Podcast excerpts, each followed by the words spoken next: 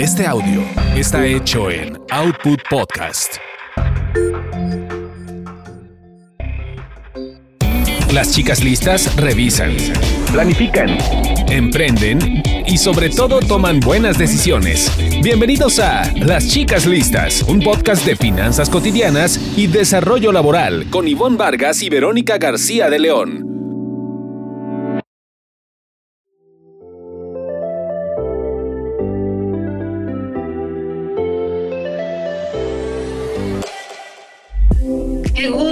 Estar de nuevo con ustedes. Muchísimas gracias por conectarse de nuevo a su podcast de confianza. Yo soy Verónica García de León y los saludo en este nuevo día y saludo también a, mi querida amiga Ivonne. ¿Cómo estás, Ivonne? ¿Cómo estás, Vero? Me da muchísimo gusto escucharte y también escuchar a las chicas y los chicos listos. Ahorita les digo cómo escucharlos, em, porque eh, eh, creo que hoy traemos un programa, Vero, que con el, con el cual nos vamos a sentir identificados mucho. Pero antes de entrar en materia con ello, les voy a recordar a nuestras chicas y chicos que nos comenten y nos propongan también algún tema que quieran escuchar eh, en este podcast a través de nuestras redes sociales. En Twitter nos pueden encontrar como arroba las chicas y en Instagram también estamos presentes como chicas listas podcast. Así que, bueno, pues vamos a entrar en materia con este tema. entremos en materia, y bueno, A ver, tú dime, ¿alguna vez has sentido que eres un fraude?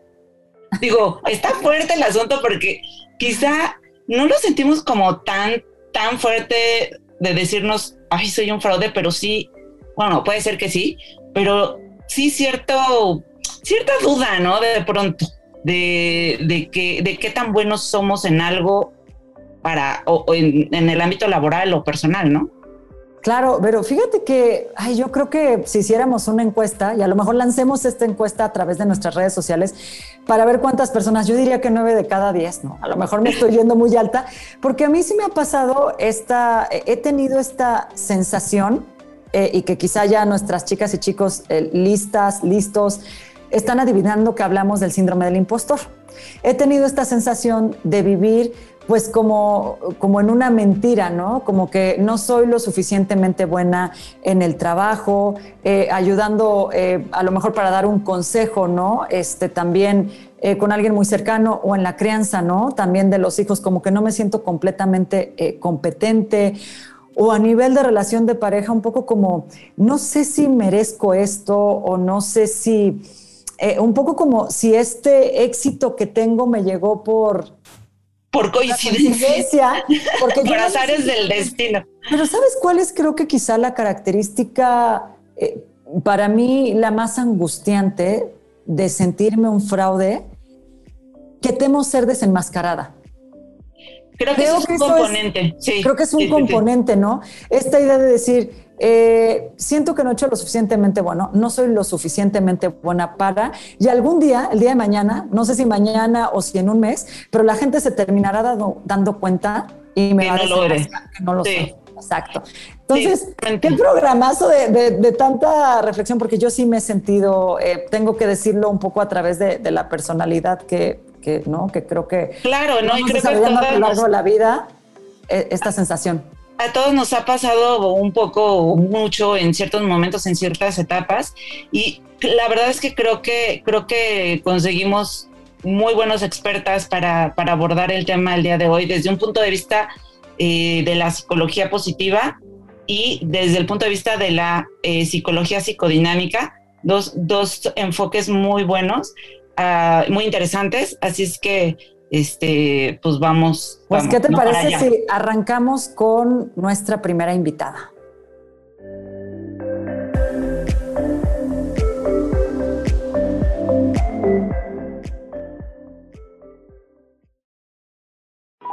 Las chicas listas cuidan sus carreras. Aprende a ascender y enfocarte en tener el trabajo que deseas.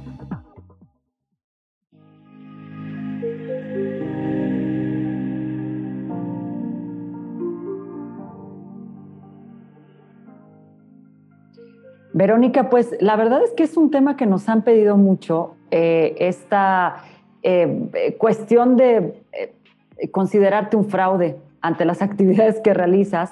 Y, creo que es un buen momento para poder aterrizarlo Em, para ver eh, de, qué va, en qué consiste esto, ¿no? que de alguna manera seguramente varios hemos sentido, y qué implicaciones tiene en la vida profesional.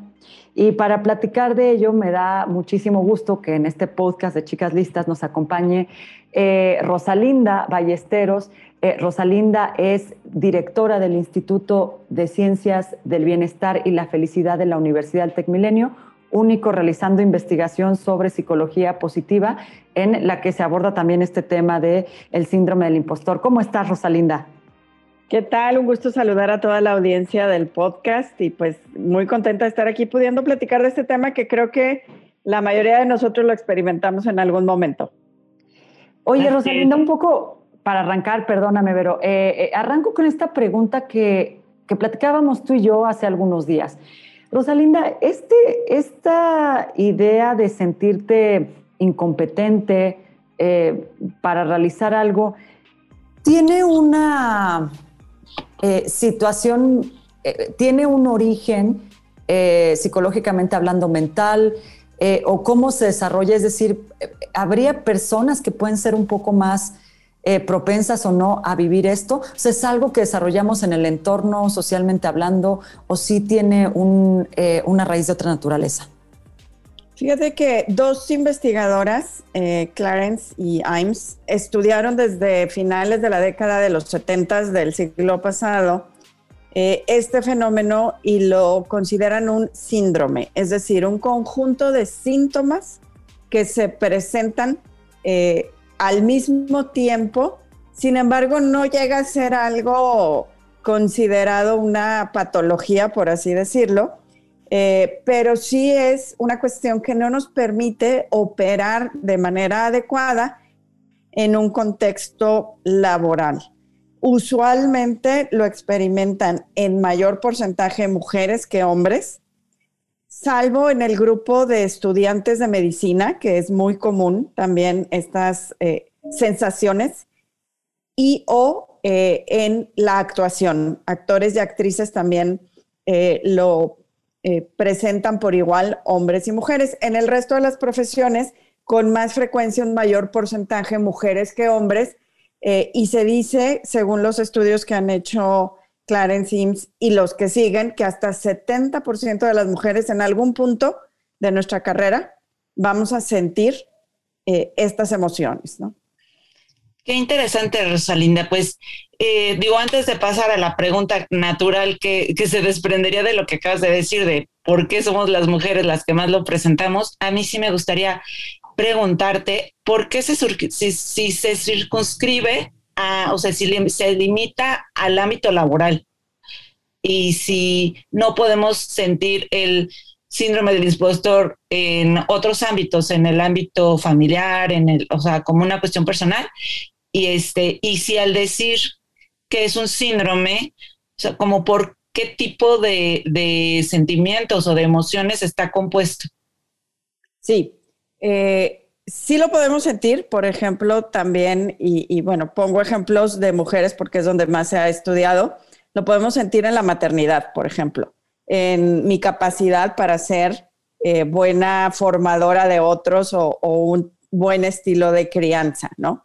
Y básicamente como se experimenta es que ante una situación donde yo recibo un estímulo que me dice que lo estoy haciendo bien o un reconocimiento, en mi mente la reacción es, no es cierto, ¿sí? O sea, hay algo en mí que impide que, por ejemplo, si alguien me reconoce y me dice en este contexto, por ejemplo, de la crianza, qué bien se portan tus hijos, qué buena mamá eres para criarlos, y yo digo, no, es que no los ves cuando no están aquí en público. O me dan un reconocimiento en la oficina y me dicen, excelente proyecto, la ejecución de este proyecto, y tú dices, no, en realidad no saben que todo funcionó por suerte, ¿verdad? Entonces, es esta duda de nuestras capacidades propias, el, tener una conversación mental que niega eh, las capacidades que tenemos o incluso la evidencia de las cosas que estamos logrando. Y lo que sucede es que nos lleva a un alto nivel de estrés y ansiedad y un temor a fracasar continuamente. Y algunas de las cosas que se evidencian es, por ejemplo, cuando en el contexto laboral tienes una promoción o te asignan un reto nuevo, aunque tengas evidencia de que en el pasado ha sido exitosa eh, o exitoso, ¿verdad? También tienes dudas de si podrás lograrlo o no. Y entonces esto se vuelve una especie de profecía autocumplida porque tu propio nerviosismo pues empieza a generar que estas dudas hagan que tu desempeño disminuya. ¿no? ¿Y por qué mujeres? mujeres, sí. sí, las dos. Eh, ¿Por qué más en mujeres? ¿Cómo influye el, entorno a estar cumpliendo esa autoprofecía continuamente eh, de inseguridad? Sí tiene un elemento de crianza, de socialización. Eh, sin embargo, como te digo, depende también mucho en profesiones donde hay una evaluación, una evaluación de otros, ¿no? Por ejemplo, como te decía, en medicina, eh, se da en hombres y en mujeres, se ha estudiado y se da a la par en hombres y en mujeres. Y las mujeres tenemos esta percepción de que continuamente estamos siendo juzgadas por los demás. Sea cierto o no, es algo que tenemos en la mente. Y sí tiene que ver con la socialización a lo largo de nuestra crianza, pues cuando niñas, adolescentes y, adultos, ¿verdad? El sistema patriarcal. Es que pienso, por ejemplo, eh, en, esta idea de nuestras propias mamás, eh, un poco recordándonos este, mm, que podemos ser muy seguras para ciertas actividades, por ejemplo, de casa, e inseguras para otras que tienen que ver con el terreno fuera de la crianza o del hogar. Y no sé si también está esto que a veces nos proyectan de, mm, eh, de hacer todas las cosas bien, de tener un desempeño perfeccionista, no sé si eso a la larga nos hace que nos vayamos boicoteando. Eh, vayamos sintiéndonos inseguras por la vida. Sí, mira, hay cinco perfiles de, personas que son susceptibles a eh, experimentar el síndrome de la impostora. El primero de ellos es quien es perfeccionista. O sea, mm. quien es perfeccionista en mayor medida puede tener estas dudas porque finalmente lo que está presentando ante los demás es algo que desde la óptica propia no salió del todo bien. Aunque sea espectacular, para los demás, yo sé que no es perfecto porque no salió exactamente bien, ¿no? Y el perfeccionista o la perfeccionista tiene esta característica que las cosas nunca están perfectas, ¿verdad? Siempre pudieron haber estado mejores y como eso yo lo sé, pues dudo cuando la gente me dice esto salió muy bien, lo dudo porque en mi mente hubo muchas fallas, ¿verdad? Debido a este perfeccionismo. Eh, otro de los perfiles que puede tener este síndrome es las personas que siempre han sido de alto desempeño y en un momento les pones un reto nuevo y diferente y tienen dudas de si van a poder lograr este desempeño. Hay estilos también, por ejemplo, de retroalimentación con los que nosotros hemos interactuado durante la escuela, ¿verdad? Que premian mucho el resultado y no los procesos. Entonces, cuando tenemos duda de lograr un resultado, eh, empiezan también estos pensamientos de, no ser adecuados o de no ser competentes para las cosas que estamos haciendo. Eh, otro perfil es eh, personas que por su experiencia o su área de gestión normalmente trabajan mucho tiempo solos o solas y se acude a estas personas para un consejo, ¿no? Y entonces hay duda de si este consejo va a ser eh, el adecuado o el que se requiere en ese momento, ¿no? Entonces, estos son los perfiles eh, y hay algunas cosas que se pueden hacer para contrarrestar, digamos, estos pensamientos si nos encontramos, ¿verdad? Teniendo eh, estos pensamientos continuamente o si ya sabemos que somos perfeccionistas y por lo tanto no vamos a, tener nunca un resultado al, estándar que, que quisiéramos tenerlo, ¿no? Ahora, ¿qué tipo de estrategias? Ah, bueno, perdón, te interrumpí, pero si quieres, después de que, de, que, de que termines, sí pasar como eh, a las estrategias que comentas. Claro, mira, y hay un segundo tema que es muy importante también, y es el tema de los sesgos. O sea, nosotros como mujeres enfrentamos algunos sesgos en el trabajo.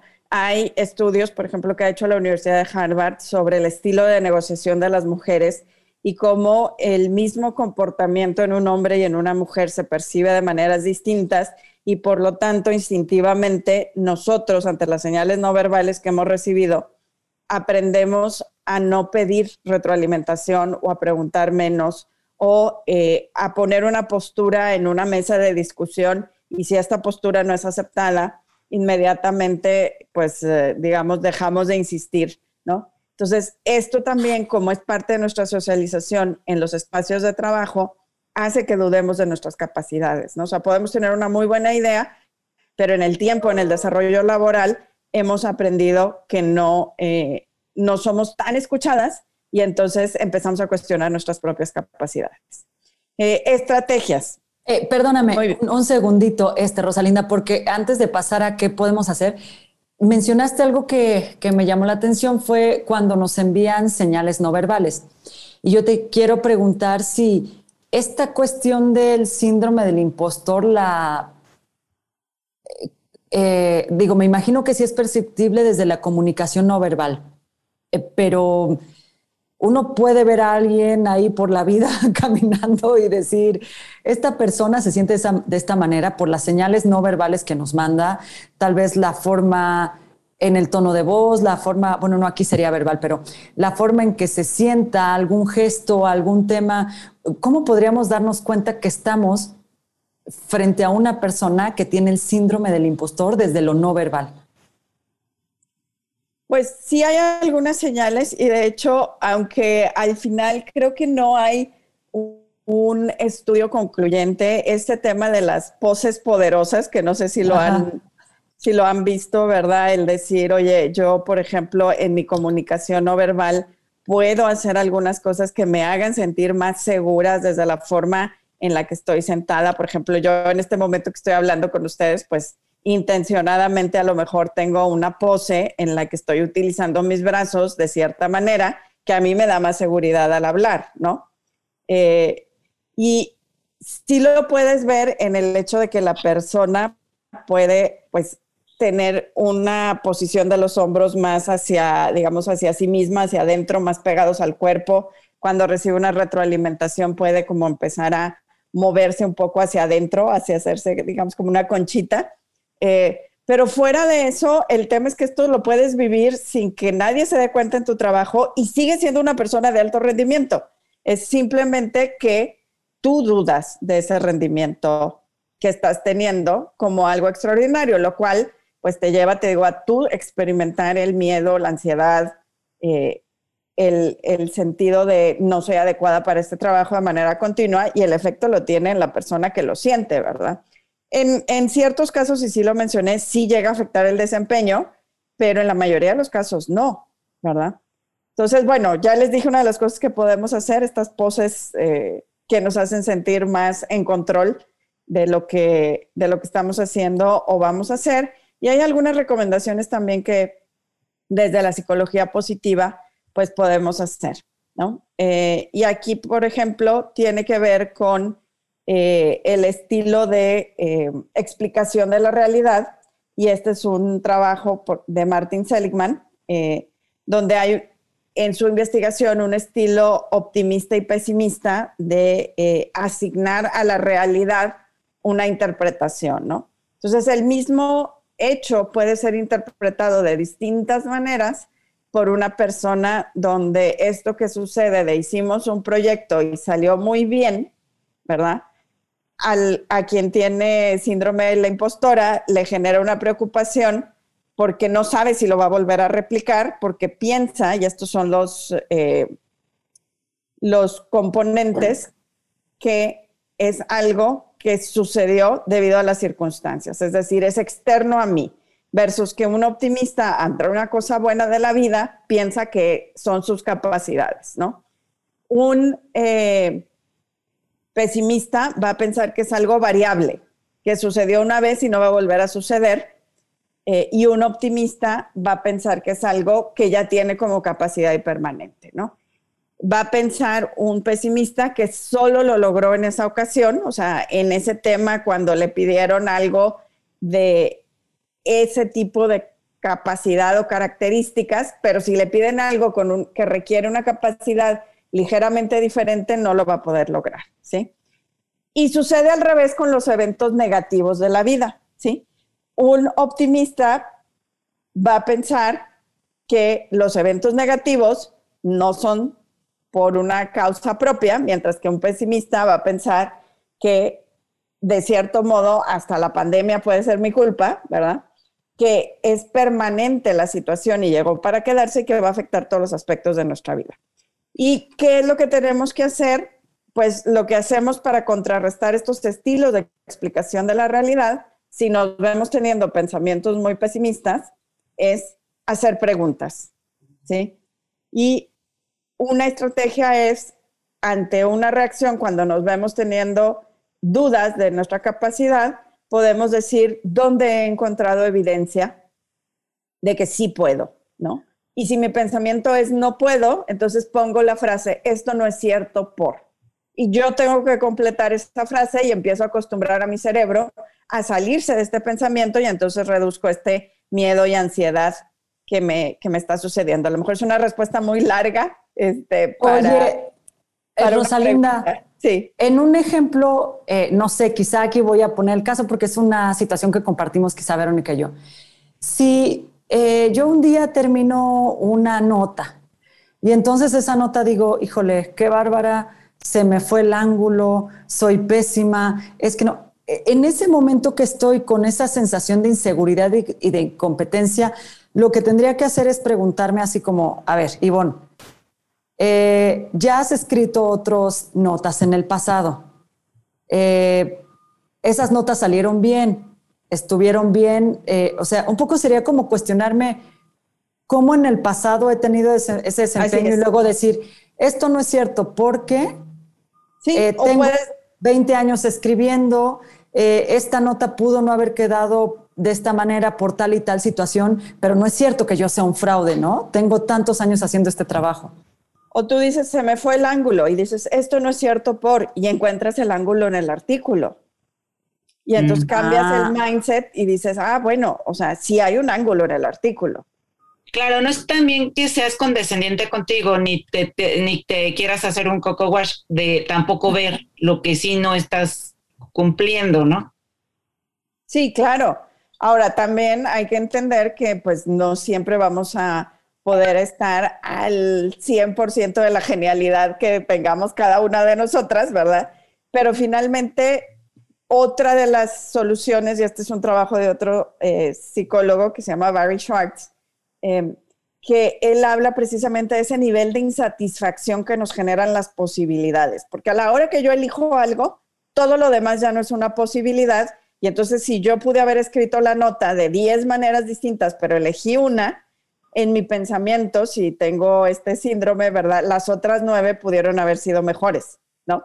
Entonces, eh, el pensamiento que dice Schwartz es, hay que decidir de manera consciente qué sí necesita toda mi atención para decidir y una vez que decido, cambiar el mindset de decir, esto está perfecto, a esto es suficientemente bueno. O sea, es un reto para un perfeccionista, ¿no? O una perfeccionista.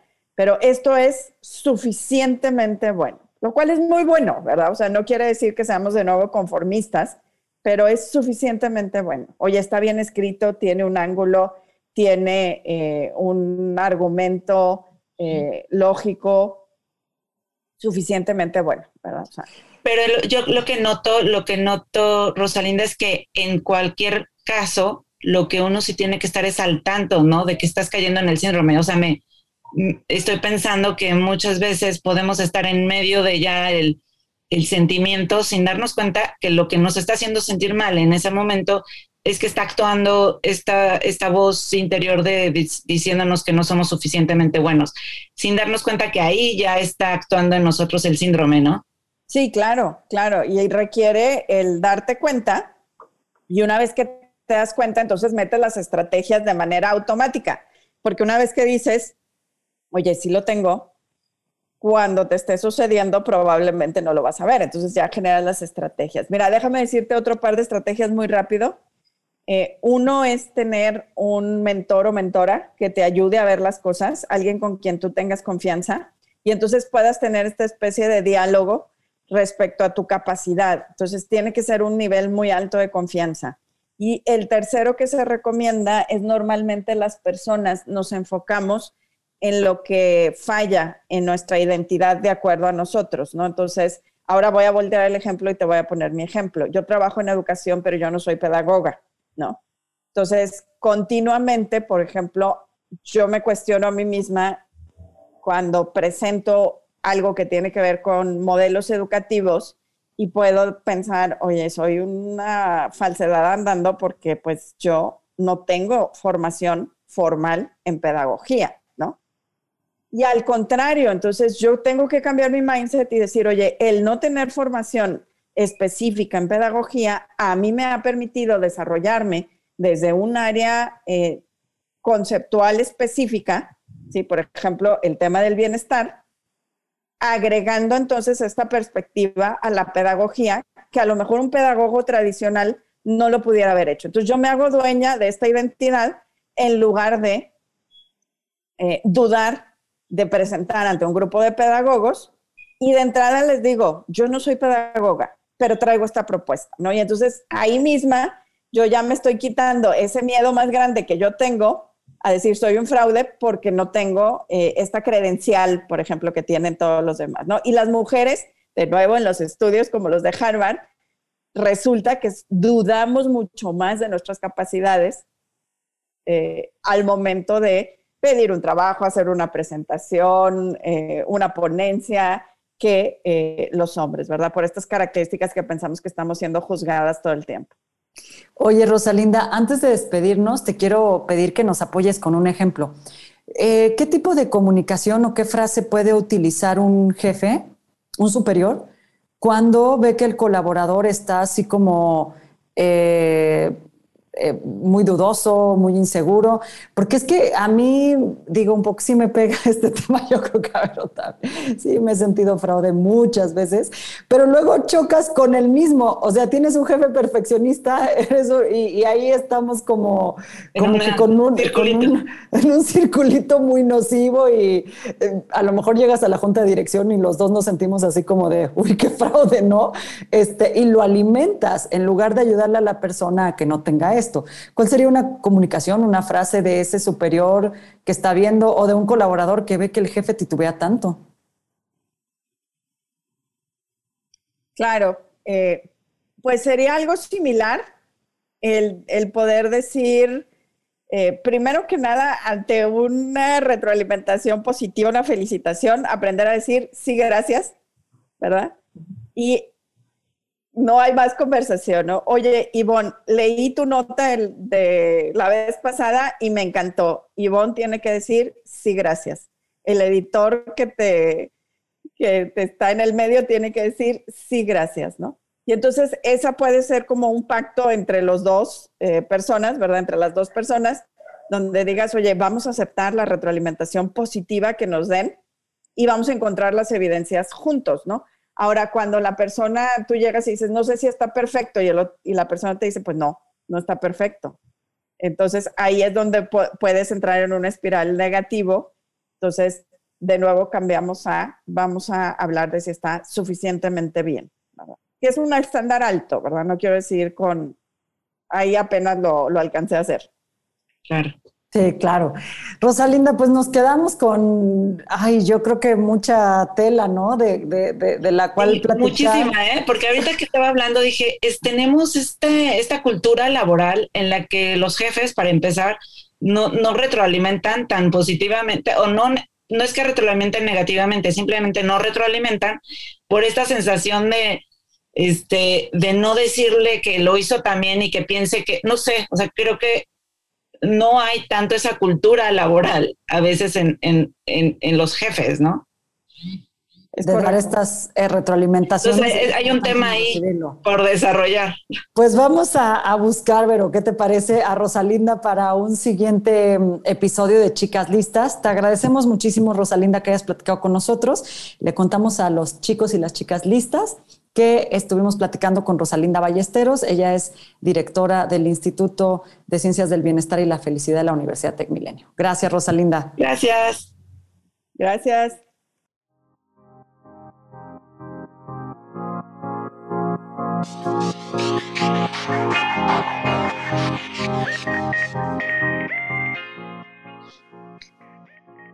Pero pues no sé qué sensación te quedó a ti. Yo me quedé picadísima con el tema de hablar eh, de cómo se puede dar una retroalimentación positiva y de esa manera eh, poder poner desde otro lugar este, este, este, sentimiento, este síndrome de sentirnos que somos un fraude. Eh, me gusta mucho el enfoque que tiene Rosalinda porque es la parte de psicología positiva que hay que recordarle a nuestra audiencia que se enfoca en la psicología positiva es el estudio, vamos a llamarlo así, científico del bienestar, de aquellas emociones que nos hacen eh, eh, llegar a un estado justo de sentirnos bien, de, experimentar un bienestar profundo. Yo creo que con esto el síndrome del impostor, pues eso es importante. Entender cómo nos damos inclusive nuestra retroalimentación positiva a nosotros mismos para llegar a un estado de bienestar y no estar en esa sensación de, de la angustia, del estrés, de no sentir que merezco o que soy suficientemente bueno en algo. Sí, pues la verdad me pareció bastante, bastante interesante, además de todo este desglose que hace de el tipo de perfil o los distintos perfiles que hay dentro del mismo síndrome, ¿no? Entonces, eh, se me hizo muy, muy vasto. Y, bueno, tenemos también otro enfoque que se aborda desde, el, desde la psicoterapia, ¿no? Eh, consultamos con Valeria Villa este tema ella es psicoterapeuta, psicodinámica y escritora también. Y bueno, em, eh, le preguntamos directamente cómo afecta este síndrome, cómo nos afecta este síndrome laboralmente. Y bueno, hay que, hay que comentar que dentro de, este, de esta corriente de, psicoterapia, el síndrome del impostor mm, lo conciben simplemente como una inseguridad muy grande que incluso raya en lo patológico, ¿eh? eso es lo que me llamó la atención. Este, pero bueno, si quieres, escuchamos lo que nos dice eh, Valeria Villa.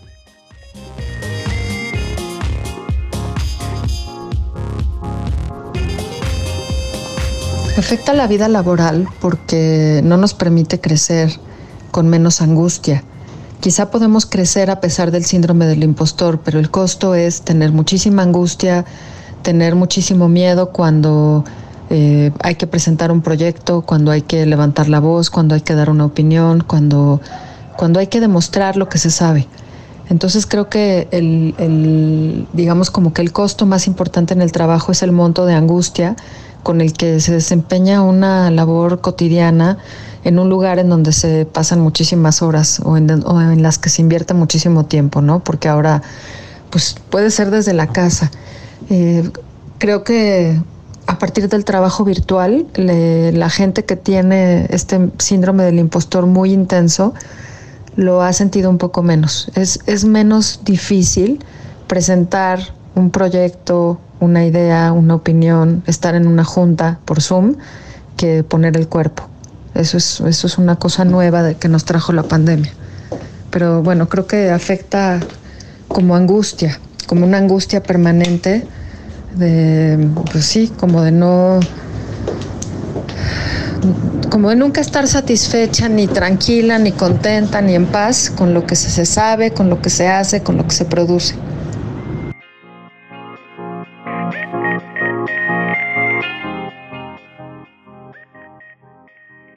¿Qué tal, eh? Fíjate, Vero, que yo eh, creo, digo, ahorita vamos a escuchar más sobre lo que nos platicó Vale, pero que este síndrome de veras es mucho, es eh, en un porcentaje, si pudiéramos verlo, es, está mucho, muy visible en la parte laboral.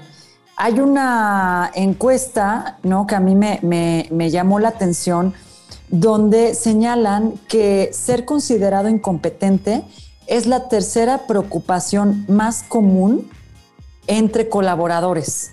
Esto es un estudio de Hill Partners, es una consultora que está en el Reino Unido y eh, la gente reconoce que en su día a día pues siente que no, que no da el ancho, ¿no? Y ya nos platicaba Rosalinda, y un poco lo, retomo a través de lo que dice Vale, que es esta necesidad de, o esta sensación de no sentirse eh, bien, ¿no? Con uno mismo. Y nos decían, puede ser algo en una personalidad perfeccionista, pero también en las personalidades de baja autoestima, Vero, ¿no? Esta encuesta lo que deduce es que se presenta de manera mucho más frecuente entre quienes necesitan estar siendo aprobados por el jefe, por el colega, por el consejo, por quien sea, necesita estar siendo aprobado continuamente. Pues yo no sé, para mí, a mí me tranquiliza un poco este libro de Joan Harvey, eh, que se llama If I'm, I'm So Successful, Why Do I Feel Like a Fake? de Impostor Phenomenon.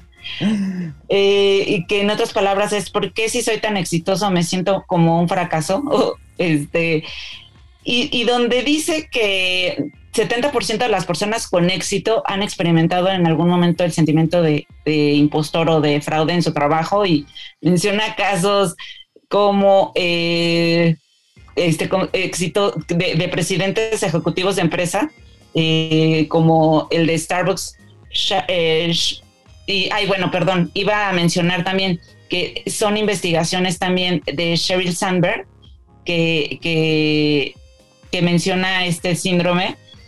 Y este, este porcentaje me llama la atención. 70% de las empresas, de las personas con éxito, habrá que ver el libro y un poco más la investigación, pero pues veo que, que, que hay muchos en esto y no nada más eh, personas muchos. inseguras, o sea, no sé, quizá abarca desde, como tú dices, personas con baja autoestima hasta las que no, ¿no? O sea, las que quizá lo tienen más trabajado, pero bueno, este, me, me, llama la atención también algo que menciona Valeria Villa en esta pregunta que le hicimos sobre cómo repercute en el trabajo o qué consecuencias hay. Si quieres, escuchamos lo que nos responde.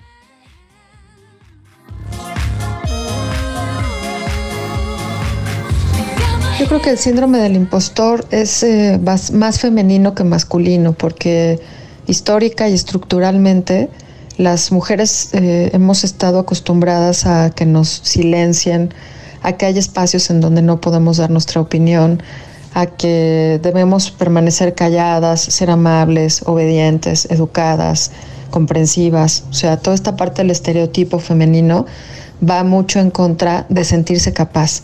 Entonces creo que el síndrome del impostor es, femenino y, de alguna manera podría ser que impacte en lo que, en lo que se percibe como nuestras capacidades, porque muchas veces eh, en un trabajo lo, idóneo sería que se valorara por sí mismo, pero muchas veces hay que, como dicen, cacarear el huevo, eh, poder decir esto lo hice yo, yo participé, yo aporté, no dejar que nos roben ideas, ¿no? Entonces, de alguna manera puede, podría impactar, sí, en el dinero que podemos hacer con nuestro trabajo, si no nos creemos que lo que estamos haciendo vale y vale lo suficiente como para exigir lo, lo, que es justo que se nos pague.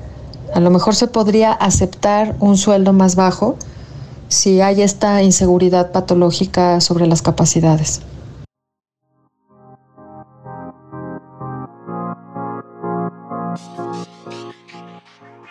Fíjate que aborda un poco más acerca de por qué las mujeres, ¿no? Y, y, queda como un poco más claro qué tipo de pensamientos o expectativas hay alrededor de las mujeres, que a veces eh, somos más propensas a eso, a este síndrome. Y bueno, finalmente, si uno no se considera tan bueno, pues cuando llega el momento de exigir o de, de cobrar, eh, pues igual creo que impacta, ¿no? Es lo que ella dice, impacta en, pues que no podemos, en que no valoremos ni le asignemos el valor adecuado al trabajo, A nuestro trabajo. A mí este dato, fíjate que sí me, impacta, eh, Vero, porque en esta parte del salario, la, eh, algo muy importante es cómo negociamos. Y si estamos con esa actitud de, eh, bueno, hago mi trabajo, pero yo no creo que soy tan bueno en mi trabajo, ¿Cómo puedo eh, pedir algo adicional si yo no me considero bueno? Pero fíjate que también esto pega en el tema de cuando estamos aplicando una entrevista de trabajo, ¿eh? Eh, esa cuestión del síndrome del impostor. En el estudio que mencionaba antes, se, se entrevista también a reclutadores y ellos responden que en un 76% de los casos a los que demostraron una actitud de poder, de que defienden su trabajo, de que hablan bien eh, o de manera exitosa sobre lo que han realizado, fueron eh, personas contratadas. Aquellas personas que vieron como titubeantes o que dijeron, bueno, sí, pero es que no fue solo mi mérito, fue de todo el equipo, todos lo hacemos, a veces me equivoco, esos no quedaron en el proceso de reclutamiento. Entonces, es algo interesante cómo esta, y quizá eh, verlo como un consejo para, la persona que nos, para las personas que nos escuchan, ¿no? Antes de, eh, de, de, encerrarnos en esa situación estresante y decir, es que creo que no soy lo suficientemente bueno, creo que eh, ver esos elementos positivos, lo que nos decía también Rosalinda, ¿no? A ver, ¿qué me hace pensar que no soy realmente bueno?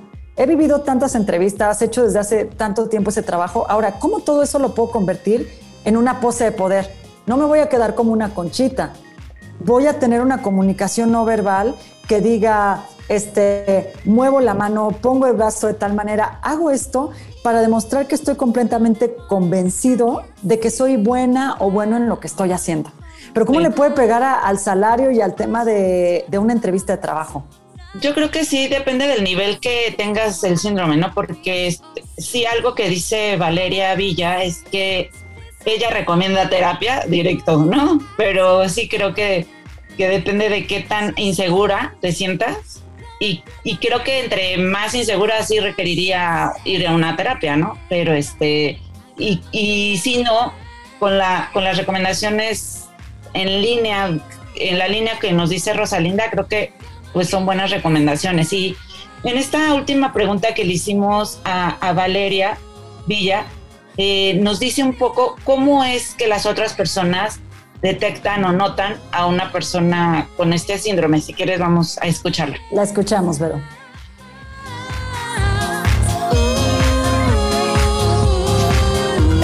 Pues para los otros es quizá muy evidente cuando alguien se pone nerviosa, tartamudea, eh, incluso le tiembla la voz cuando tiene que exponer en una junta, cuando tiene que hablar de los resultados de un proyecto, cuando, no sé, va a presentar un, examen profesional, eh, cuando, en fin, ¿no? O sea, como una serie de cosas que implican la vida laboral, que implica hablar, que implica plantarse con algo que uno ha hecho frente a los demás.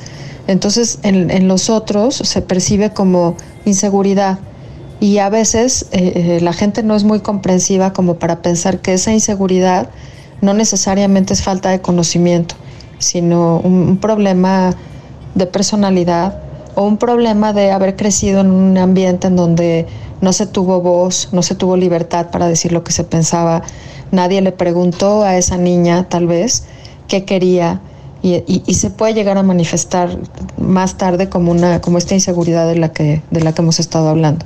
Entonces los otros se dan cuenta y pueden de alguna manera también aprovecharse de alguien que se vea frágil en público, ¿no? De alguien que sea tímida, de alguien que le cueste trabajo hablar.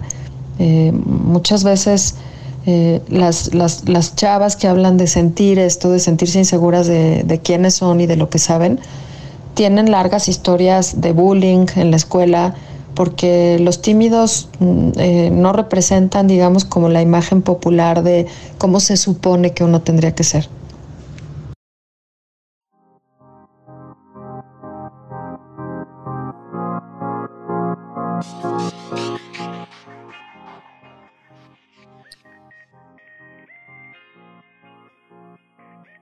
Pero qué, qué grueso esto, ¿eh? Que, que, escuchamos de, de, de Vale esta última parte donde dice, a veces eh, tienen una larga historia de bullying o no se le preguntó nunca a la persona qué quería, porque nos puede, de alguna manera nos dice cómo eh, se pudo haber iniciado y luego perpetuado este síndrome del impostor.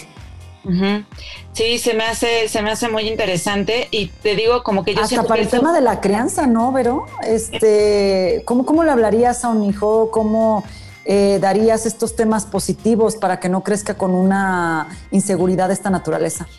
No, bueno, pero es que yo creo que o sea, de entrada el papá o la mamá tendría que sentirse seguro, ¿sabes? Este, para, para proyectarlo, porque por mucho de que tú lo quieras expresar nada más verbalmente si el papá o la mamá no lo sienten de verdad o no se sienten a ellos mismos seguros, lo van a proyectar también con, con los hijos, ¿no? Entonces, bueno. Ay, pero pues nos queda mucho, mucho tema. Vamos a darle una segunda parte a este, a esta síndrome del impostor. Y casi para cerrar, Vero, despedirnos de nuestras chicas y chicos listos, eh, les vamos a dejar a través de nuestras redes, de nuestras redes, un cuestionario y otras recomendaciones para este tema del síndrome del impostor, Vero. Sí, eh, estén pendientes porque les compartiremos un test y algunos libros que nos van a que nos recomendarán nuestras expertas. A ver qué tanto, en qué nivel tenemos presente esta angustia por no dar el ancho. No, por no sentirnos lo suficientemente buenos, pero. Así es, pues eh, me encantó el tema y bueno, seguimos con más en, otros episodios. Le agradecemos muchísimo a nuestro productor, querido Carlos. Gracias a ver cómo se sintió él con eh, esta sensación de, de angustia. Y nos escuchamos en otro episodio más de Chicas Listas.